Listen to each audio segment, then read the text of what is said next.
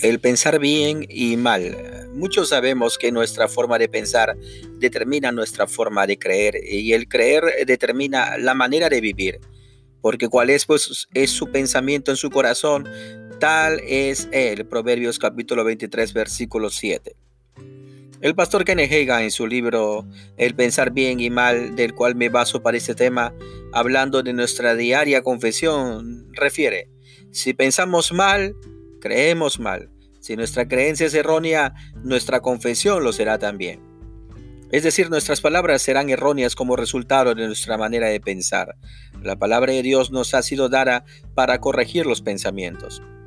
Pablo declara en Romanos capítulo 12, verso 2, No os conforméis a este siglo, sino transformaos por medio de la renovación de vuestro entendimiento, para que comprobéis cuál sea la buena voluntad de Dios, agradable y perfecta. Romanos capítulo 12, verso 2. Definición de la palabra confesión.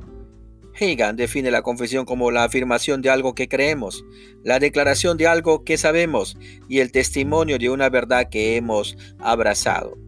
El cristianismo cobra mucha importancia porque es la afirmación de algo que creemos, la declaración de algo que sabemos y el testimonio de la verdad que hemos abrazado. El escritor de Hebreos en el capítulo 4, versículo 14 enfatiza, es necesario que retengamos nuestra confesión. Y en el 10.23 declara, mantengamos firmes sin fluctuar la profesión de nuestra esperanza, porque fiel es el que prometió. Lo que debemos saber Primero es menester que sepamos lo que Dios nos ha hecho en Cristo. Nuestra confesión de ello creará la realidad.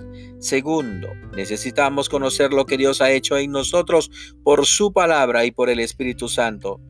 Tercero, es preciso que nos sea revelado lo que el Señor Jesucristo está haciendo por nosotros en su ministerio sentado en los cielos a la diestra de Dios el Padre.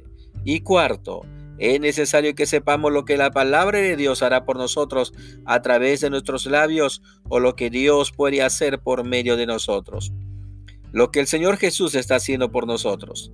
En el caso de este tercer punto, Hagan dice que es preciso que conozcamos lo que el Señor Jesucristo está haciendo por nosotros en su ministerio en los cielos. Él dice al Padre, por ellos morí, llevé sus pecados, los redimí, fui hecho pecado por su pecado, para que en mí puedan ser hechos justicia de Dios.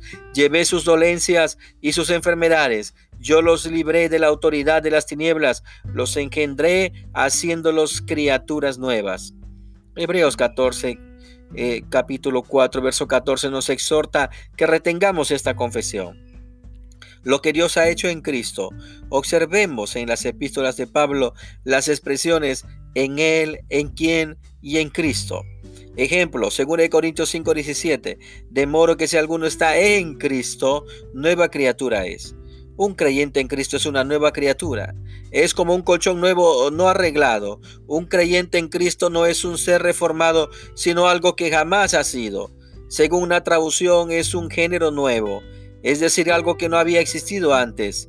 Entonces, somos más que pecadores perdonados, débiles o deplorables miembros de la iglesia. Somos nuevas criaturas en Cristo Jesús.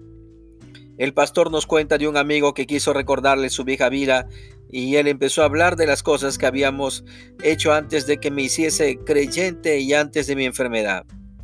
Él hablaba y se reía de estas cosas, mas yo estaba sentado allí como si llevara una máscara, como si no supiera ni jota de lo que hablaba. Por fin me dijo, ¿qué te pasa? ¿No recuerdas estas cosas? Yo le respondí, no, no recuerdo nada, y tú estás como si no entendieras lo que te digo. Se rió de otra fechoría que habíamos llevado a cabo y volvió a preguntar, ¿no recuerdas? Respondí, oye, el individuo que estaba contigo aquí anoche murió, ha muerto, ahora es una nueva criatura. Estás destinado al éxito.